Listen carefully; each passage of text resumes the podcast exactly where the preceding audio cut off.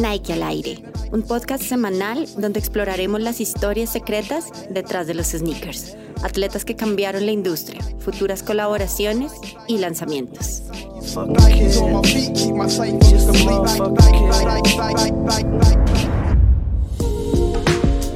Muy buenos días, muy buenas tardes, buenas noches a todos los que nos están escuchando desde cualquier lado del mundo. Aquí Andrés Felipe Díaz Granados y también conmigo mi tocayo Andrés Montiel. Y hoy tenemos un episodio muy especial en Nike al aire porque tenemos un invitado de lujo. Estamos contando con la presencia de un parcero de hace muchos años, conocedor de la industria. Eh, estamos con ansias de poder algún día ver el closet de eh, este coleccionista de zapatos. Estamos hablando de Al Eifim. ¿Cómo vas, Al? Cuéntanos cómo va tu día y bueno, bienvenido a este nuevo episodio. muchísimas gracias por tenerme, muchos saludos y no, un honor estar acá con ustedes, conocedores de la marca. Yo simplemente un fan más, un fanboy eh, que le gusta un poquito más de, lo normal todo esto. Chévere. Eh, bueno, bienvenido a este espacio. Y, bueno, empecemos entonces a hablar de, esto que tanto nos gusta. Si quieres, cuéntanos un poco eh, sobre ti. Si quieres, cuéntanos por qué te apasiona tanto los sneakers, por qué coleccionarlos y, y de dónde surge como esta, esta pasión. Bueno, eh, yo como me crié en Estados Unidos, entonces mi afinidad de pronto como por esa cultura eh, viene de allá. Eh, yo soy de una generación un poquito mayor, entonces viví muchos de los momentos de primera mano, Jordan, todo, todo ese tema. Entonces, y la música, a mí la música me influenció mucho en el tema pues de en mi época los influencers eran los deportistas, eh, un Michael Jordan, un Charles Barkley, cuando lo usaban. Entonces, de, como, es esa pasión como por, por el calzado, pero una cosa que tengo yo es que a mí me gusta es abrir la caja, eh, sin importar qué par sea, qué modelo, es una cosa que yo creo que por eso al principio tenía muchos pares porque era como tener la sensación muchas veces. Una sensación pues que no sé cómo describirla porque es, es como que abrir algo, verlo por primera vez, olerlo. Entonces es una sensación que desde chiquito eh, me gusta tener y, y puedo dañar muchos pares para que mis padres me pudieran comprar uno nuevo. Eh, obviamente pues muy responsable de mi parte, eh, sin, sin medir pues lo que era pues una plata, un niño simplemente quería y quería, quería. Eh, obviamente ya más grande empiezo a entender que hay un porqué de todo. Entonces cada parte de esa historia eh, se diseñó pensando en algo, entonces ahí fue como eh, entrar a fondo a eso. Buenísimo, Ale. Mira, hace, yo entiendo totalmente esta sensación de de querer abrirlo, de querer tener esa primera impresión al momento de tener eh, algo nuevo. Y creo que con los sneakers es algo completamente entendible porque eh, creo que ese, ese olor, esa textura, eh, poder quitar el papel es maravillosa. O sea, yo comparto totalmente tu, tu, percepción. Pero también quisiéramos saber, y estoy seguro que la gente que nos está escuchando está muy interesada, en saber cuál fue tu primer par de sneakers o cuál fue el primer sneaker que tú dijiste, mira, este es el que quiero tener en algún punto de mi vida. Y no sé si nos puedes contar un poco acerca de eso también. Bueno, el, el primer par de sneakers no tengo pues como recolección de cuál fue, pero sí tengo una historia que me ha marcado mucho. Es como el primer par que yo como que pedí. Estábamos eh, en Bogotá en ese momento estábamos pues haciendo pues, de, los papeles de la embajada. Eh, entramos a Unicentro, me acuerdo como si fuera ayer, al centro comercial y en una tienda veo un con un Reebok Shack Attack. Yo más los quiero. Pues me marcaron así, los vi y enseguida, obviamente tenía yo 9, 10 años, eh, mi mamá me dijo, no, pues ya nos vamos para Estados Unidos, pues, ¿por qué te voy a comprar un par acá si, si, si, si allá los venden? Entonces, creo que es un par que me marcó siempre. Eh, desde entonces, 90 y pico, 92, 93, eh, lo he querido tener. No, no ha llegado a mí y creo que nunca llegará. Eh, es una cosa que yo le veo como ese amor platónico. Yo creo que si, si algún momento llega el par, se me acaba la historia. se me acaba pues como esa sensación de búsqueda de lo quise tener, no lo tuve. Entonces es un par que me ha marcado mucho.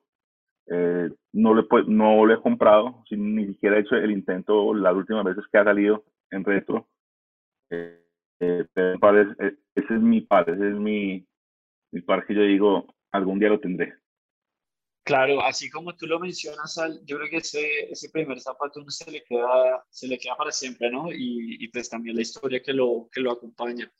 Em, también te queríamos preguntar, tú que has estado casi que en esta industria desde, yo creo que ya décadas, ¿no? Eh, ¿Cómo has visto la evolución de la cultura sneaker, por lo menos aquí en Colombia, o bueno, también tú que has podido viajar a otros países de, de Latinoamérica. ¿Cómo has visto que ha evolucionado esta cultura a través de los años? Y yo, pues, como tal en la industria, pues, muy poco, pues, como trabajando con, con marcas y eso, pero coleccionando, entendí que era a principios de los 2000 que había una comunidad, que había gente que, que se informaba, que todo eso, obviamente estaba en la universidad en Estados Unidos, y llegó a Colombia a trabajar en música y veo que le gustan los, los sneakers a las personas. A veces me sentía raro porque todo el mundo pues me decía, hey, ¿qué parece ese? como así? Pues, ¿por qué los cuidas tanto? Entonces, ahí como hablando con la gente, yo pensaba que yo era el único que, que me sentía así.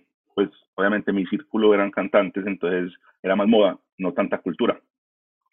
Eh, cuando es que empiezo a ver en Colombia si hay gente que colecciona, si hay gente que, que le gustan los sneakers, no solamente por ser artista, simplemente ha viajado, le encanta mucho. Entonces, cuando creo el, canal de YouTube, es que empiezo a ver eso.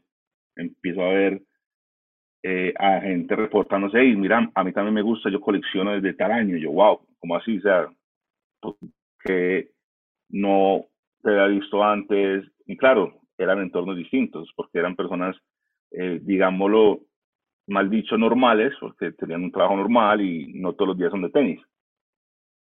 Pero en cambio, yo todo mi día a día era sneakers y, y ahí fue como que vi creciendo eso. Ya obviamente, hoy en día en Colombia la, la comunidad está muy grande. Eh, las marcas que ya están creyendo eh, en el producto. Me acuerdo esa conversación la hemos tenido con vos y con más personas de distintas marcas. El producto, hace falta producto. Uno como consumidor quiere tenerlo todo.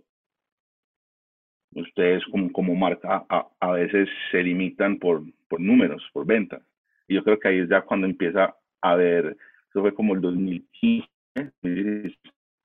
ya empieza a llegar más producto a Colombia. Pues al, menos desde, el punto colombiano, eh, se empieza a ver todo ese producto top y ahí es de pronto despierta más la pasión de la gente. Al, pero por ejemplo, o, qué, idea tienes tú o, qué te has dado cuenta al momento de que la gente empieza a coleccionar los sneakers? Porque pasa mucho de que sí, se, tiene esa idea de que yo quiero coleccionar porque me gusta, porque sabes que tienes este hype o esta, este impulso por parte de la cultura como tal, pero ¿qué crees tú que es lo que provoca que la gente empiece a coleccionar sneakers o qué sensación es la que eh, transmite el sneaker al momento de, tenerlo? Porque, eh, mira, yo, yo he tenido esta, esta percepción desde hace mucho tiempo de que la gente ya no está comprando sneakers porque les gustan, simplemente los están comprando porque son hype o porque salen X página de que, mira, esto es lo más hot del momento y hay que comprarlo,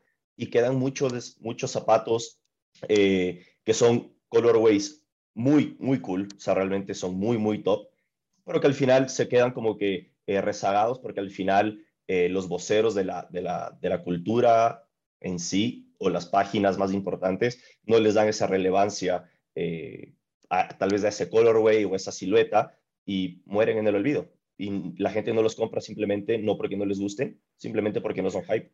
No, total, totalmente de acuerdo con, con vos. Eh, la, la, la, la, perfección es real. ¿Por qué? Porque hay dos tipos de sneakerheads.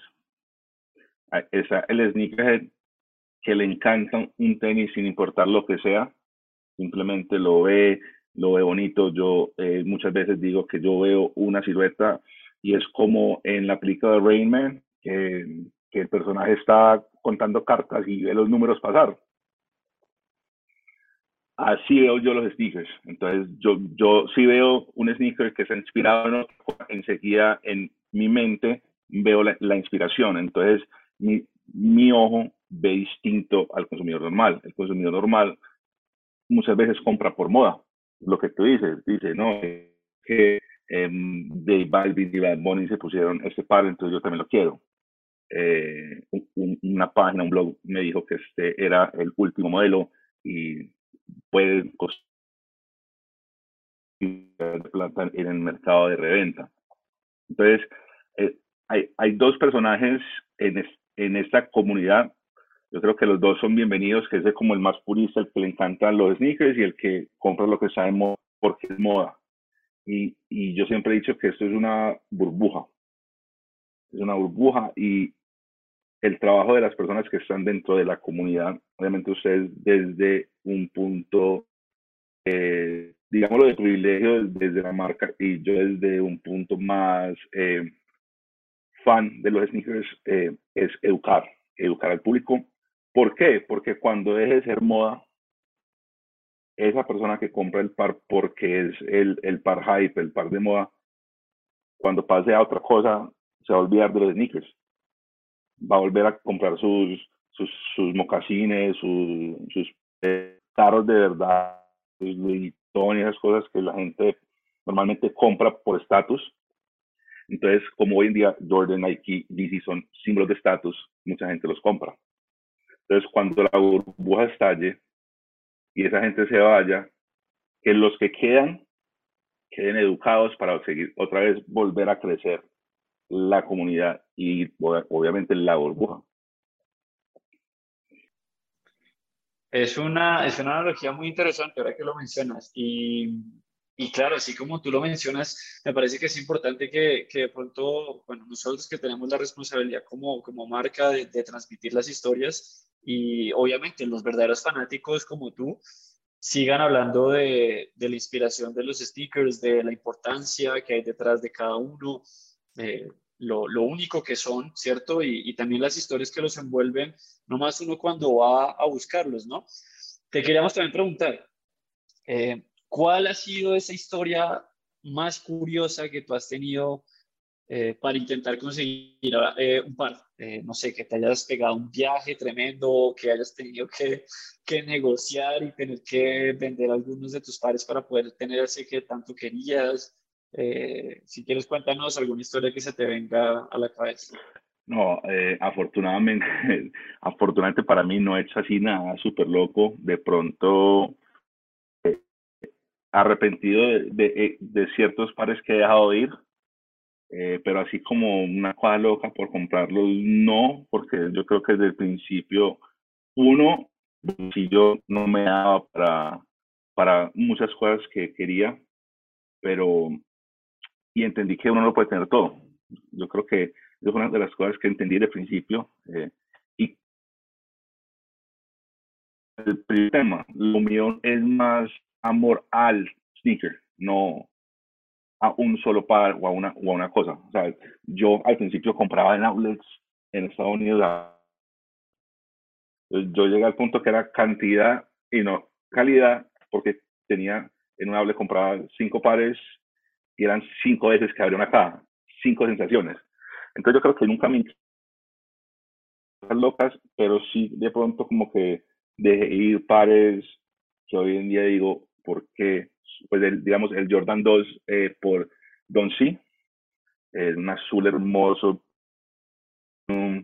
Eh, me lo gané en una de esas rifas pues de Instagram que postea la foto y, tu talla, que pues que uno lo ve como chiste que la tienda va, va a seleccionarlo y de size en Londres a las 3 de la mañana no, mira, te ganaste el par, danos tus datos, y yo, ok. Entonces fue como lo más raro que me ha pasado es eso, y ese par me duele mucho haberlo dejado ir.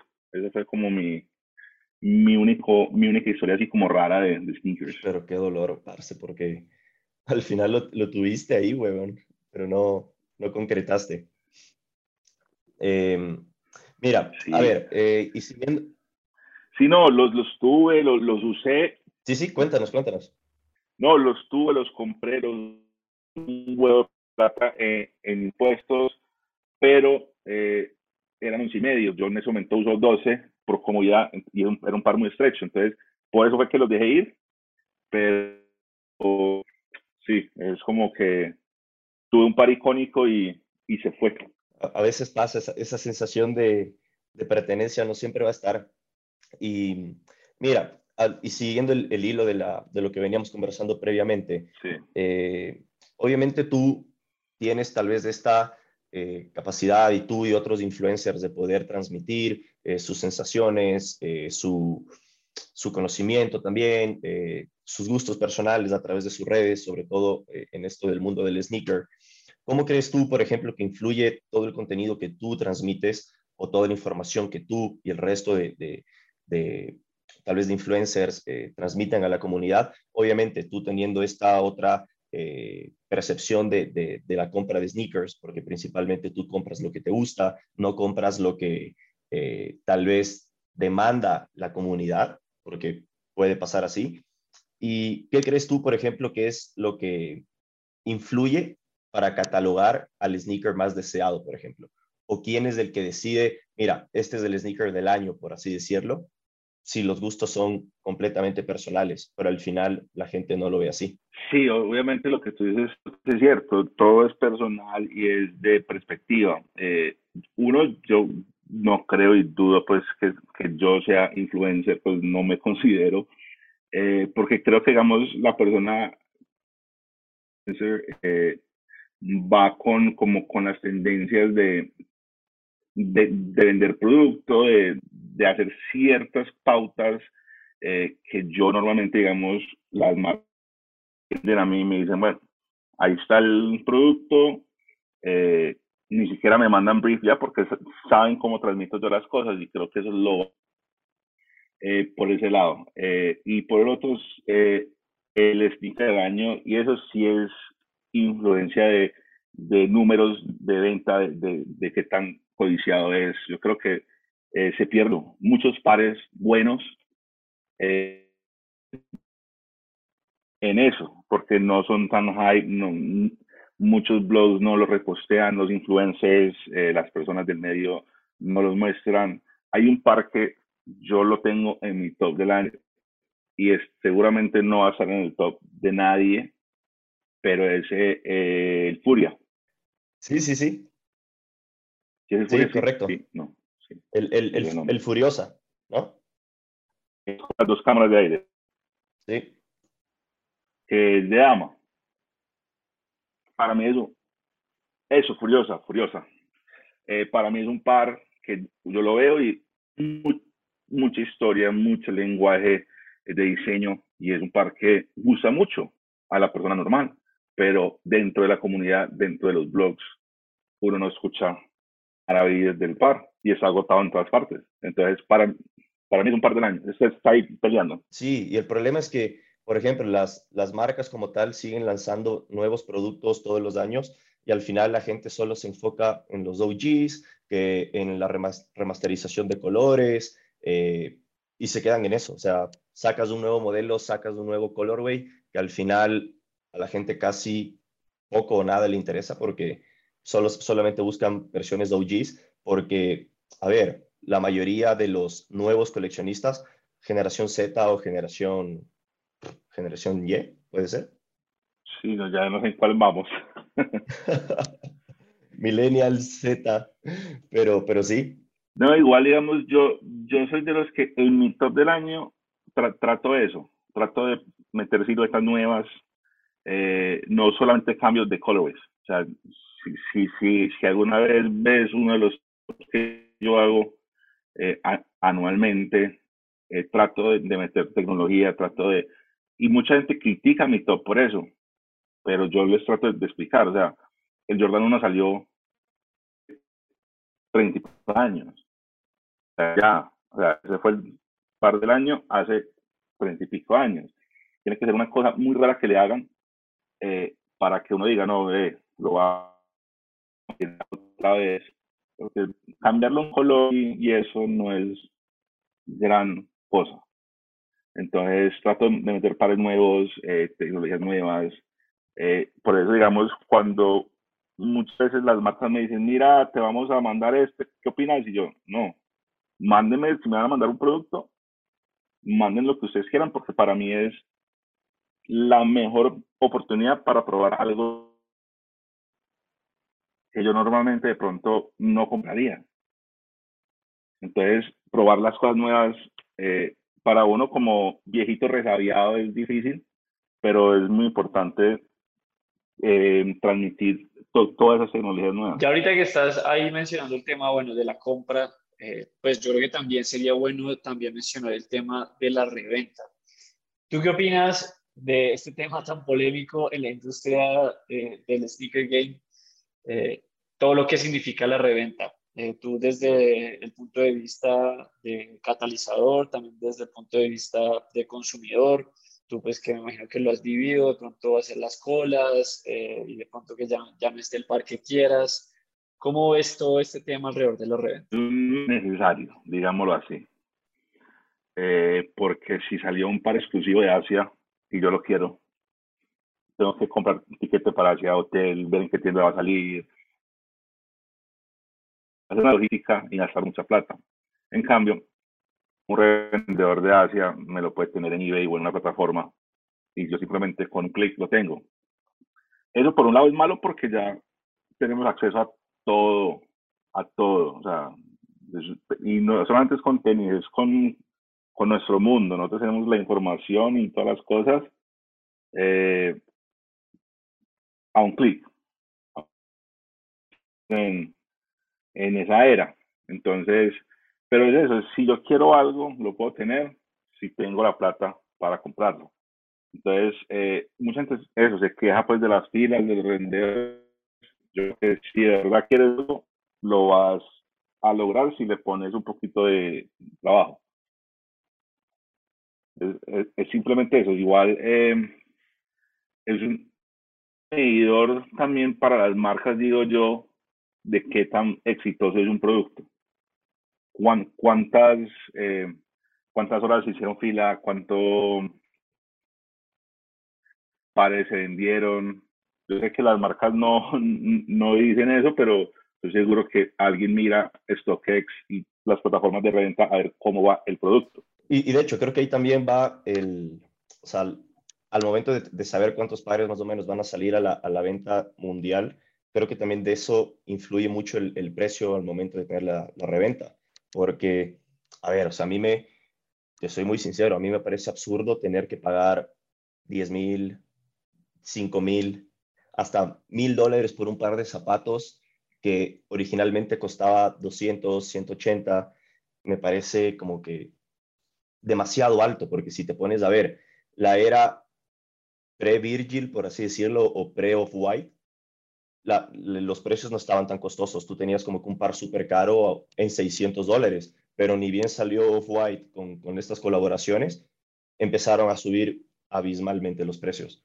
Sí, no, esto es un punto, pues el, el factor Virgil es muy grande porque ya creo que llevo los sneakers a otro nivel ya lo mezcló con, con, con el high fashion, eh, pero dentro del nicho siempre han habido pares caros. Si, si vos ves lo, los primeros eh, Yeezy con Nike, siempre fueron pares de mil y pico, dos mil dólares.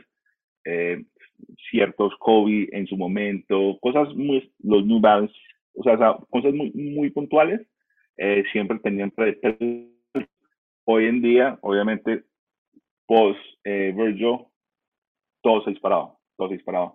Y creo que eh, también por el hecho de decir, yo pagué tanta plata,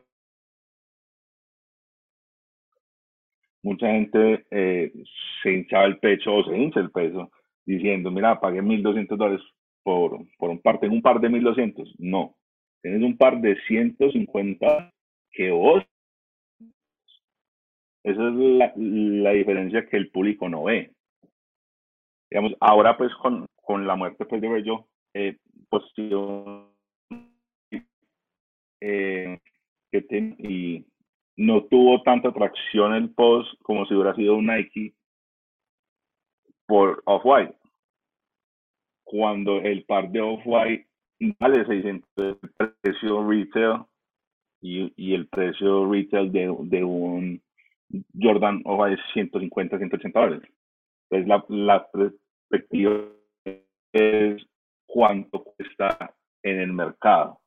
Totalmente. Y claro, ese, Sí, dale. Sí, sí, mira, simplemente para finalizar la idea, eh, estoy totalmente de acuerdo. O sea, al final, el tema de la reventa es un mal necesario eh, justamente para poder adquirir eh, producto que, que, tal vez no tienes acceso de una manera más sencilla, al igual, por ejemplo, que utilizando aplicaciones como la de sneakers, etcétera. Pero el tema, el tema del precio a mí siempre me ha parecido una, algo muy fuerte para debatir y lo que tú mencionas es totalmente cierto. O sea, tú no tienes una zapatilla eh, o un sneaker de dos mil dólares, tú tienes un sneaker que originalmente costaba 90, 120, 150 y tú pagaste 1.200 dólares o pagaste X cantidad de dinero. Entonces, creo que esa es la perspectiva y la mentalidad que hay que tener. Por ejemplo, así, y haciendo como que eh, una referencia, tú ves episodios de, de, de, Complex, de sneakers, y cuando, se, y cuando muestran los sneakers que tiene Yo La Puma y que tiene el, el, el, invitado, te sale el precio retail, no te sale el precio eh, de reventa. Y eso es lo que todos deberíamos entender. Sí, sí, es que el, el, el precio de reventa no es el valor del par, es lo que eh, la persona está dispuesta a pagar. Y bueno, Val, otra pregunta ahí que, que te queríamos hacer. Em, ¿Cuáles son tus pautas para copiar o dropear un par? O sea, ¿cuál es son como esos lineamientos que tú tienes a la hora de decir, oiga, este par lo necesito tener o este par sinceramente no va conmigo. ¿Qué pautas tienes? Yo creo que a mi edad ya es muy sencillo. Eh, ¿Tengo los fondos o no? eh, básicamente es eso, que me guste, que me guste el par y que eh, yo soy padre de familia, yo ya no puedo estar pues son compras irresponsables, mantengo haciéndolas, pero a, a un margen normal, no, no de los 300 dólares por un par pues en reventa eh, o un par pues traído de otra parte. Entonces yo creo que es, para mí es eso, es que me guste mucho y que se pueda comprar, que sea pues como de verdad responsable y accesible. Porque, digamos, yo me muero por unos Air Max, pero no. Y, por ejemplo, ¿qué, qué opinas de, de, de, la influencia, por ejemplo, que existe también en, en, en las cuentas o en las páginas de, de, redes sociales que al final te sale, te hacen la comparativa, te, te muestran la foto del par en la historia y te ponen el emoji de fueguito o de basura o de fueguito y, y, y la carita está como que, que va a vomitar. Eh, no sé, me parece a, título personal, lo veo tal vez como, si es que el par no te gusta, simplemente no opines, porque también es como una falta de respeto para el diseñador. Ahí estamos siempre. Yo el tema del diseño lo respeto mucho. Eh, como digo, no hay par feo, simplemente gustos. Eh, hay pares que digo, no me gustan a mí. No digo, no, qué horrible gas, no. O sea, eso es a cada quien eh, y lo es 100% real. O sea, el diseñador, alguien, un equipo trabajó en ese par, se gastó un año de, desarrollando esa silueta para que don, don nadie que, que consume tenis eh, critique algo que es, un, es, es una labor que, que, se hace. Lo o algo, eso ya es perspectiva. Entonces yo cuando comunico las cosas, siempre es como desde mi punto de vista, lo que a mí me gusta personalmente y obviamente cuando más años nunca participo porque no hay parecer. Claro. Eh, no, y es muy cierto todo esto que, que dices. La verdad, sí, sí, hay que respetar el trabajo de, del diseñador y pues bueno, uno que está aquí por lo menos en, en, la industria y no más cuando uno le dan los planes de, de la silueta que se va a lanzar, no más viendo las presentaciones uno dice, mucha que hay demasiado trabajo y demasiado tiempo puesto, estrés, presiones, eh, que igual uno tiene que respetarlo, ya que sea el gusto de uno o no, es, es otra cosa, pero igual siempre es trabajo y esfuerzo que otra persona puso para, para el mercado. Y bueno, y te queremos hacer esta última pregunta, tú que pues eres, eres un súper conocedor, eh, ¿qué sientes que le falta a la industria o a la cultura o al movimiento sneakerhead eh, para que siga creciendo y tenga más credibilidad? Eh, yo creo que siempre va a hacer falta cosas. Creo que nunca va a estar 100% eh, perfecta o llena, con, por decirlo así. el tema de las personas que están adentro eh, educar, compartir conocimiento eh, y, y, estar 100% hacerlo por amor. ¿Por, ¿Por, qué? Porque estamos en un momento que está de moda hablar de sneakers, eh, crear contenido de sneakers, comprar, vender sneakers, todo lo que tenga que ver con sneakers está de moda y está generando plata. Entonces entra mucha gente externa. Eh, siempre curar las ideas, eh, todo eso, hacerlo por amor al arte. Yo creo que mucha gente entra a esto y muchas veces me preguntan a mí, ve, ¿cómo hago para eh, que las marcas me manden producto? Yo, uno, no pensar que, que tú mereces que la marca te mande producto. Eh, vos no sos nadie para que la marca te mande producto. Yo soy nadie para que la marca me mande producto. A mí hoy en día, eh, por decirlo así, siendo alguien eh, relevante para la comunidad colombiana, latina, como lo quieran poner. Es que una marca me en cuenta para una activación, eh, un seeding, eh, lo tomo como si fuera la primera vez y creo que eso es lo que la gente tiene que empezar a entender, o sea, amor.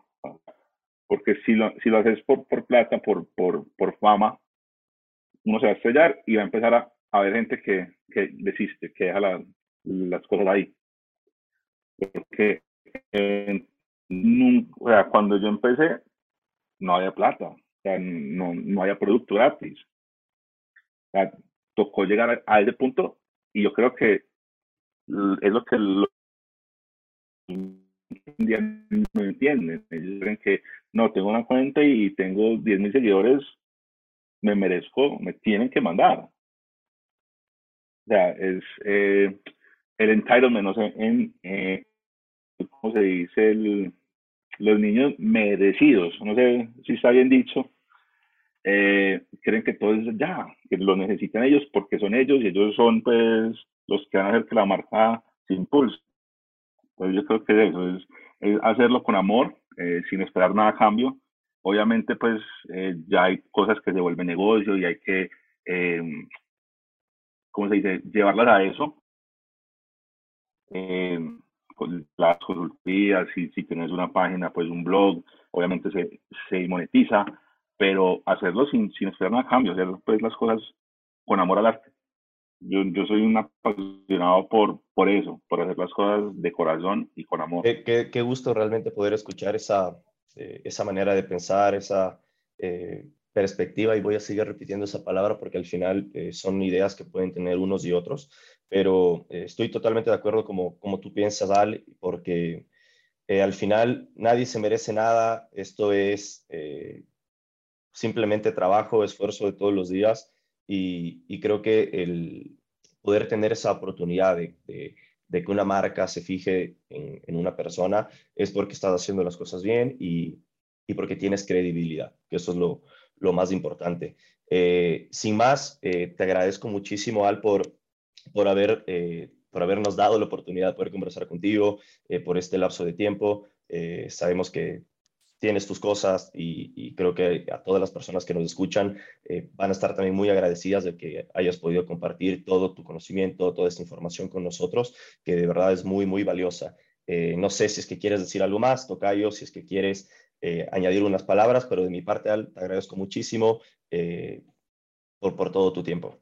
No, yo a ustedes, gracias, uno por crear el espacio, tomar el tiempo de para conversar con la gente, eh, o sea, la iniciativa de hacer algo. Muchas gracias por, por el contenido eh, y, y, obviamente por, por tenerme aquí con ustedes hablando cháchara. Yo por mí nos quedamos aquí dos, tres horas más. Eh, pero no, a los dos, muy gracias y saben que cuentan conmigo cuando quieran otra vez. Es simplemente escribirme y nos ponemos a hablar. Gracias, Al. Eh, como siempre, yo súper agradecido de poder tener estos espacios contigo, de poder charlar y, y, pues hacer que esto se siga propagando, porque la verdad esta pasión que tenemos por los sneakers hay que seguir comunicándola, hay que seguir educando a las personas, precisamente también por eso decidimos crear este, este podcast. Y pues esto hasta ahorita empieza, la verdad es que eh, tenemos eh, cosas pensadas a largo plazo, eh, muy buen contenido también y pues la idea es que esto siga creciendo, lo vamos a seguir haciendo como tú dices, con mucha pasión, con mucho amor y bueno, eh, súper bienvenido para cuando quieras volver, eh, aquí está, es tu casa y bueno, gracias a todos los que estuvieron conectados el día de hoy con este episodio de Nike el aire y bueno, manténganse sintonizados porque eh, estamos cerrando ya la temporada, pero para la siguiente vamos a estar hablando de un tema que ustedes sé que les va a encantar. Hasta la próxima.